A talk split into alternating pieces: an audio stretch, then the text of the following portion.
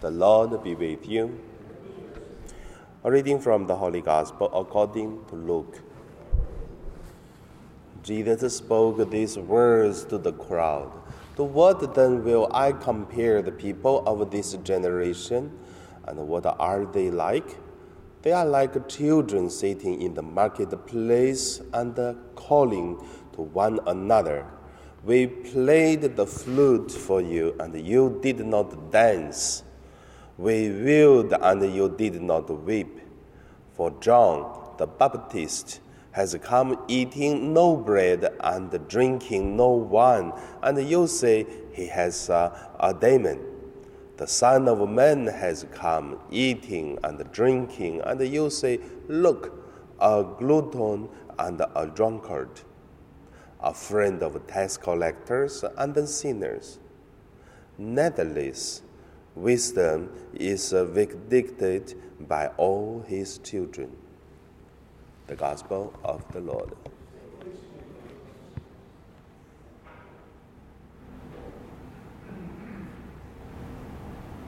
So today, my meditation name is uh, "Have Eye to See." The first, let us look at um,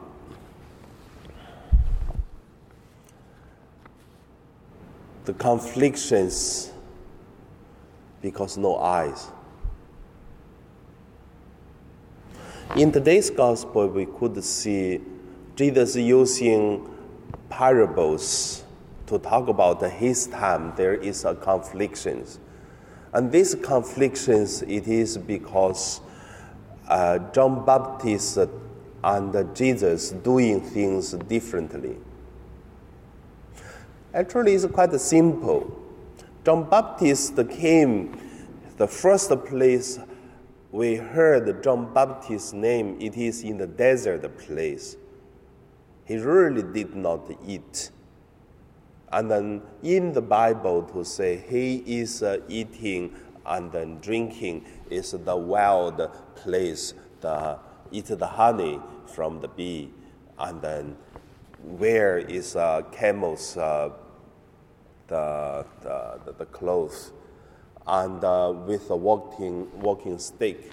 So that is all the image we can hear and in the traditions to say John belonged to one very old uh, community. They live in the desert place, like the monastery people, but um, definitely they are older than monastery traditions because before Jesus. However, even today we go to pilgrimage, we went to the place there are some places like in the mountain, it's just a, a very small cave. And then the tourist guide said, you see, that might, it uh, might be uh, St. John Baptist community because one of the members were there. And later on, he walked out to go to uh, the desert place, started to do the baptism of the water or baptism, the uh, repent. And also there is a video we can see, it say that John really was the one of the member, whatever, these kind of things. If you want to believe, believe. don't want to believe. However, there are some connection, could be, because John Baptist, the person could not just uh, from the childhood live in the desert place until 30 years old and go out to preach God doesn't work. No child survive in such kind of uh, uh, life environment. So could be belong John could belong to that community. Could be. However, why I say the conflictions because no eye to see. When Jesus came, Jesus uh, taking care of the poor first. And then the poor many times not only talking about money, but sometimes talking about the people's poor soul. They are also poor. That is why Jesus eating and drinking with the sinners. They are poor of God's grace. Same, and they are the first group of the people open their heart to the holy gospel, which is the good news. That is why Jesus got very angry to say to these people, You have no eye to see. So the conflictions start by this.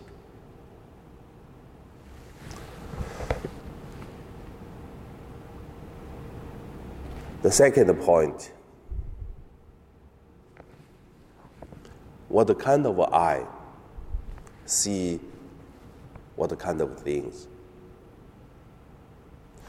In today's life, we could see many things happen also in Hong Kong, in the whole world, in our parish. So, like what I always say, people complain about our sound system. I would say we never change, it's always this one. After Mass, people tell me, I mean on Sunday, because ordinary day we have only 20, less than 30 people. But on Sunday, we used to have almost 10,000 people. So after Mass, people come to me to tell me, Father, our sound system, no voice, please um, change new one. Same Mass, people come to me to tell, Father, the sound system too loud, please uh, change new one. So I almost tell them, open your eye and see what is going on. So not the sound system, it depends how do you walk, front or back. So open the eye to see, then we will know. So this Thursday, I mean, oh, tomorrow, Tomorrow we're going to change the car park light. All the light will be changed. So I believe people may say also why we have to change. Next week, all the light in the church are going to change. So I believe the people will continue to say why we have to change. For almost two years, many people tell me, and many priests come here to do mass tell me, why you use such church that the light is too dark? I would say I don't care. The priest tell me dark or not. But definitely, many times I can see the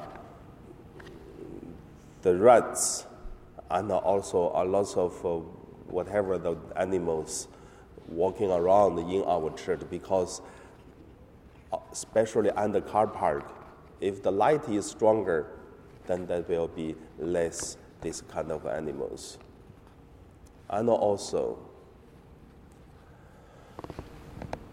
there is always people say this or say that. In the beginning, I confused. I tried to listen everyone. Then later on, I found better kill me because it doesn't work. So now I would say is, I like the words today's gospel to say, nevertheless, wisdom is dictated by all her children. So have wisdom, open the eye and see. If you cannot see, cannot help. So, how, what kind of eye do we have? What kind of things do we see? So that is also quite interesting. Give you another one more gospel, uh, uh, one more example. The East Line train was um, broken and out of the, the trap yesterday morning. And today newspaper, I would suggest you're going to read you will see very interesting news. Some people say, oh, because too old, so it started of uh, 30, almost 40 years ago, they used that train already. So it broke him. And then some people going to say, I haven't read the newspaper yet, but I believe there will be some news come out. Some people would say, no, someone broken the trial, and then that's why the train out of the trial. So I don't know, but I believe after 10 years, I will know what is the true reason. But nowadays, many things are saying, I really confused. But what kind of eye do we have to look at? What's the thing happened in our life? And then we started to angry, we started to shout. Then I gave you the words again. Nevertheless, wisdom is dictated by all her children.